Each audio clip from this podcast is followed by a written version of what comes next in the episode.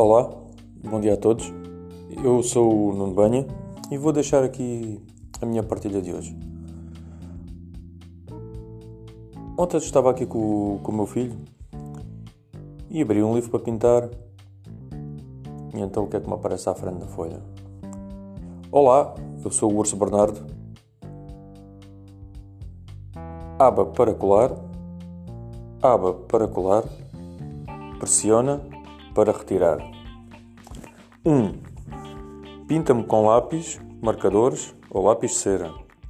2. Pressiona-me ao longo das linhas perfuradas. 3. Dobra-me ao longo das linhas vincadas. 4. Cola as abas como indicado na página. 5. Feito. Já tens um pop-up.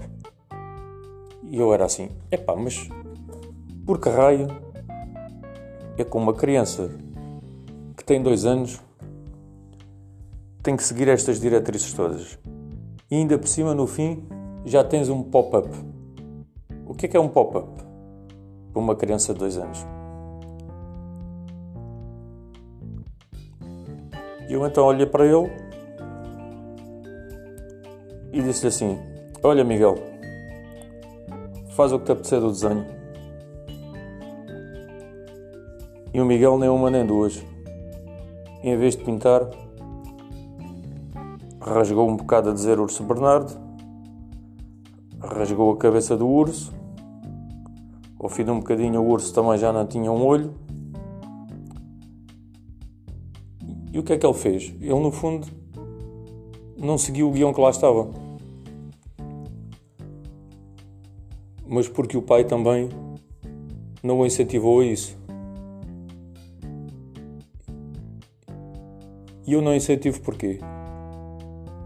Uma coisa é tocar, outra coisa é dares a liberdade àquele que educas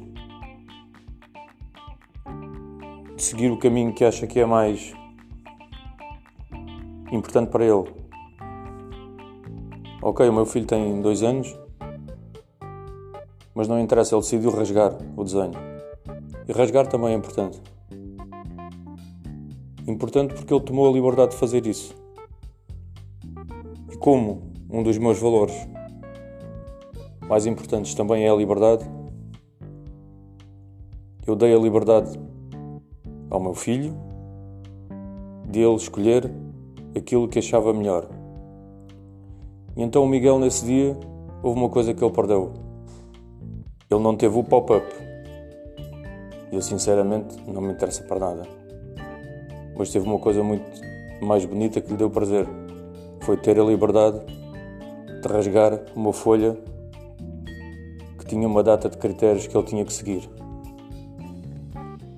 Bom dia a todos, bem-ajam, beijinhos e abraços.